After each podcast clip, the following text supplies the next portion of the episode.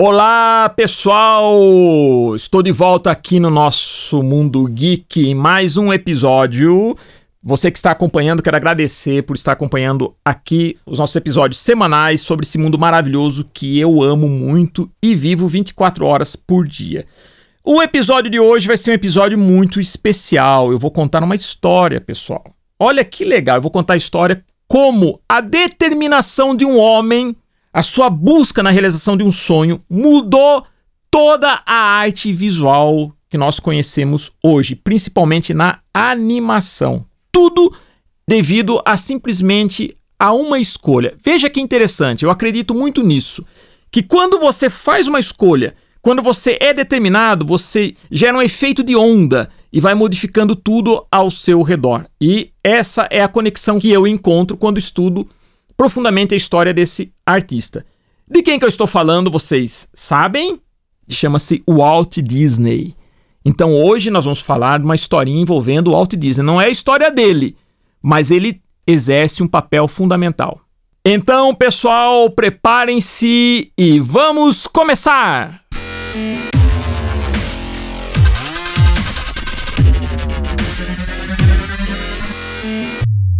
Vamos voltar no tempo, lá em meados da década de 20. Olha só, pessoal, eu adoro voltar no tempo. A gente que é do universo geek adora construir histórias voltando no tempo, tudo. Então vamos aqui voltar no tempo, em meados da década de 20, lá nos Estados Unidos, em Kansas City, com a fundação de um pequeno estúdio chamado Laugh Orgram, um estúdio de animação que reúne um grupo de jovens artistas liderados por Walt Disney. É aqui que vai começar a nossa história. Quais eram esses artistas? Ubi Arx, Hugh Harman, Rudolf Isen. Esses nomes são importantes e eles fazem parte dessa história. E também Fritz Freling. Tudo bem, esse primeiro estúdio eles produziram algumas animações misturando desenho com figura humana, que foi a primeira tentativa do Disney, né? Chamava-se Alice in Wonderland, Alice no País dos Desenhos, né? Esse Alice em Wonderland não é o Alice no País das Maravilhas, que foi o desenho que o estúdio Disney faria muito tempo depois. Na verdade, era Alice visitando um país de personagens de desenho animado. Ela vivia uma série de aventuras, foi uma série onde ela sempre viajava para esse lugar, interagia com vários personagens de desenho animado. Inclusive, no próprio YouTube vocês podem encontrar alguns episódios dessa época, desse desenho. Foi a primeira produção deles, mas não deu certo, o estúdio não tinha condições, faliu, mas esse jovem era obstinado, ele não desistiu, passou por muitas dificuldades e resolveu continuar. Aí ele e essa equipe criaram uma série de desenhos chamado Coelho Oswald. Oswald Luke Rabbit. Essa série fez muito sucesso na época, isso antes do Mickey, hein? É o Walt Disney antes do Mickey. Inclusive tem um filme chamado Walt antes do Mickey que você pode assistir não sei se tem no Netflix. Eu assisti no Netflix, não sei se ainda tem, mas é muito bom. Conta um pouco desse período do Walt antes do Mickey Mouse. Ele faz esse personagem, o Oswald, e esse personagem tem um relativo sucesso na época. Só que ele perde os direitos do personagem. Ele fez um contrato mal feito, tudo na hora de renovar o contrato, o personagem não é mais dele, vai passar para as mãos de um outro artista. Quem é esse artista? Quem assume a produção do Coelho Oswaldo é um outro estúdio de animação que também estava começando, também idealista. O nome desse estúdio, desse artista, era Walter Lantz. Walter Lantz assume então a produção do Coelho Osvaldo. E esse Walter Lantz, mais para frente, vai criar o que? O Pica-Pau, que se torna um personagem de muito sucesso. E além do Pica-Pau, nós vamos ter outros personagens que também farão parte desse universo do Walter Lantz. Mas, se não tivesse acontecido esse episódio, talvez o Walter Lantz não tivesse tido sua primeira grande oportunidade. A gente não sabe como que seria, mas por uma infelicidade, lógico que acabou prejudicando um pouco o Disney e favorecendo o Walter Lantz, mas isso são episódios que acontecem na vida. De uma forma ou de outra, se não fosse pelo Walt ter insistido, ter criado esse personagem, ter batalhado ele, talvez não tivesse chegado nas mãos do Walter Lantz. Então aí nós já temos a primeira influência, né, esse primeiro efeito de onda que acontece por causa da obstinação do Walt Disney. Mas o Walt Disney ele vence esse primeiro período de fracasso, né? cria o seu estúdio junto com seu irmão Roy Disney. Eles criam esse estúdio já em Hollywood e leva essa equipe com ele. Então, quem está com o Walt Disney? Veja bem, Ubi Arx, Rudolf Isen, Hugo Harman e Fritz Freleng. Em 1928, o Walt Disney ele modifica completamente o mundo da animação com a produção do primeiro desenho animado sonoro, que é o Barco a Vapor, estrelado por quem? Por aquele que seria sua grande criação, que é o Mickey Mouse, o ratinho Mickey, que faz um imenso sucesso. Dizem, inclusive, que o design do Mickey foi feito pelo Ubi Iwerks. Então dizem que Ubi Iwerks é a grande cabeça na área de design da Disney. E isso, de certa forma, não é mentira, porque grandes conquistas tecnológicas do estúdio Disney, né, na época que o Disney era vivo, como por exemplo a câmera multiplana, a própria construção de personagens, tudo, é, dizem que o Ubi Iwerks era o cara por trás disso. Tanto que ele foi responsável pelos efeitos especiais de um filme de um grande diretor de suspense chamado Alfred Hitchcock. Tem um filme chamado Os Pássaros, que é um clássico, inclusive muito bom.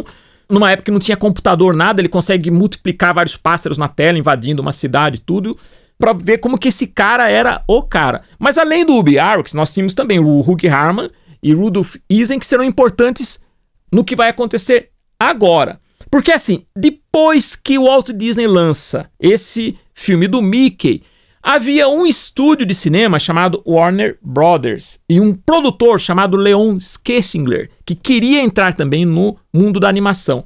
O que acontece? O Hugh Harman e o Rudolph Isen levam um projeto para Warner de um desenho sonoro com um personagem chamado Bosco, que é um menino, um menininho negro afro-americano que fica cantando tudo, né? Seria como uma espécie de traição, ou seja, eles viram que o, o Walt Disney tinha feito Mickey sonoro, então eles resolvem tirar um proveito disso e levam uma proposta para um estúdio que teoricamente seria concorrente, vamos dizer assim. Isso é muito importante para o, o, esse mundo nosso da animação, porque é justamente aí que começa os Looney Tunes. Veja só, todo o universo dos Looney Tunes, toda a série de desenhos Looney Tunes da Warner começa com esse projeto do Hugh Harman e Rudolf Isen. Então, os dois que vão dar o primeiro passo nesse sentido. Contribuem com esse produtor e criam esse mundo de animação da Warner que também se torna clássico. Graças a esses dois que começaram com Disney, nós já temos uma outra revolução, que seria justamente esse universo da Warner. Só que o Hugh Harman e o Rudolph Isen, eles não ficam muito tempo na Warner. Depois que eles dão essa contribuição e outros animadores surgem, como Chuck Jones, Tex Avery, que vão deixando os personagens cada vez mais elásticos, né, é, é, engraçados, até meio neuróticos, eles vão para um outro estúdio de animação, que é o estúdio da Metro Golden Mayer, que era dirigido por um produtor chamado Fred Quimby. Esses dois levam esse personagem Bosco. Aí eles fazem a animação do Bosco, mas não é só isso. Dentro desse estúdio da Metro existiam dois jovens artistas chamados William Hanna e Joseph Barbera. E nesse estúdio é criado aquela série de desenhos que marcou muito uma geração do Tom e Jerry. Olha que interessante, esses dois acabam influenciando também esse outro estúdio de animação e dão origem ao cartoon moderno, porque William Hanna e Joseph Barbera, mais para frente, a partir da década de 50, não se esqueça que esses eventos estão acontecendo por volta de 1930, pessoal, de 30 a 40. A partir de 1955, uh, os estúdios de cinema começam a sofrer crises em relação à televisão que surge como uma grande nova mídia. E esses dois, William Hanna e Joseph Barbera, criam um estúdio de animação para atender a demanda da televisão e criam uma estética de animação que é usada até hoje. São esses dois, William Hanna e Joseph Barbera, que criam personagens como Scooby-Doo, os Flintstones e tantos outros que se tornaram famosos. Então aí nós temos uma outra consequência desse efeito de onda. Mas não para aí. Não se esqueçam que o Cartoon Network hoje, ele é o antigo estúdio Hanna-Barbera, que o Turner, Ted Turner comprou o estúdio de William Hanna e Joseph Barbera acho que foi na década de 90, e depois se tornou Cartoon Network. E todas as animações que nós temos hoje vieram desse estúdio. Claro que foi atualizado, uma nova geração, tudo, mas como vocês veem, o efeito onda ele continua. Mas não termina aí, pessoal. Nós temos um outro evento que acontece. No Japão pós-guerra há uma influência muito grande dos desenhos americanos. E existe um japonês, um jovem japonês chamado Osamu Tezuka, que gosta muito dos desenhos Disney. Ele adora os desenhos Disney, ele observa uma coisa interessante. Que nos desenhos Disney, por exemplo, se você pegar Branca de Neve ou qualquer outra, Bela Adormecida, tudo, há uma interação com o mundo animal. Os animais, os bichinhos, têm um olho grande, mas os personagens humanos, o olho deles é manter uma proporção normal. O Osamu Tezuka, ele simplesmente pensa no seguinte: e se eu colocar o olho grande no personagem humano? Foi exatamente o que ele fez, ele criou o mangá. Então ele tem personagens como Kimbo, Leão Branco, depois o Astro Boy, que se torna um grande personagem, depois a Princesa do Cavaleiro, enfim, esses personagens já têm a estética do mangá. Então, o Osamu Tezuka cria, de certa forma, é considerado o pai do mangá, cria essa estética do mangá que passou a ser adotado e o mangá cresceu e se tornou o que é hoje. Outro resultado do efeito onda. Vocês entendem o que é essa história? É uma visão pessoal. Eu procurei integrar alguns eventos dentro dessa visão que eu tenho de que tudo que a gente faz no mundo, tudo que a gente faz, toda a energia que a gente coloca, ela tem a capacidade de modificar eventos ao seu redor. Quando eu comecei a ler livros sobre a história do Disney, e são livros separados, né? Então, eu li livros sobre a história da animação na Warner, os grandes animadores da Warner, depois eu li sobre a Metro Goldwyn Mayer, que tem desenhos clássicos que eu adoro, né? Inclusive o, o, um desenho de um cachorrinho chamado Droop, enfim. Eu sempre fui apaixonado por animação, então lendo essas coisas, eu comecei a ver alguns eventos que de repente cruzavam. Quando eu comecei a estudar a fundo o mangá, a origem do mangá, e soube dessa história que o Osamu Tezuka gostava muito dos desenhos da Disney, então eu pensei, putz, olha só que coisa, né? O Disney foi uma influência para todo esse pessoal na área de animação e digo, na área do cartoon.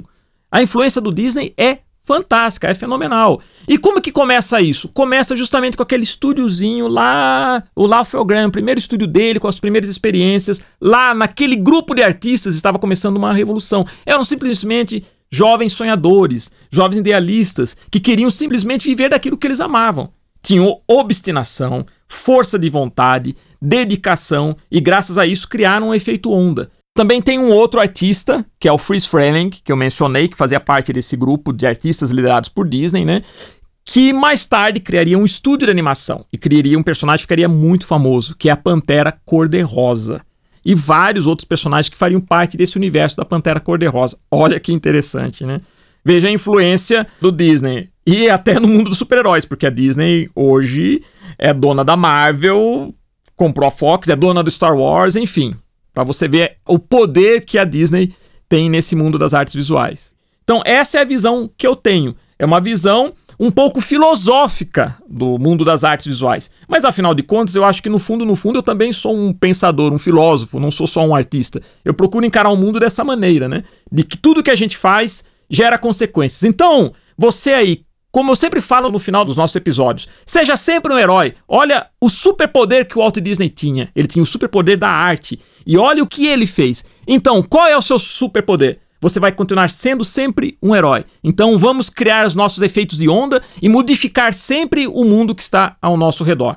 Tá certo, pessoal? Mais uma vez, muito obrigado por compartilhar desse episódio com a gente, desses momentos maravilhosos que eu tenho toda semana com vocês. E vamos continuando que teremos mais assuntos interessantes pela frente, tá joia? E como sempre, seja como Walt Disney, seja como Walter Lantes, seja como Osamu Tezuka, seja como nosso mestre Maurício de Souza, seja como o seu José da padaria da esquina, seja como seu pai, sua mãe, seus amigos. Sejamos todos heróis. Seja um herói!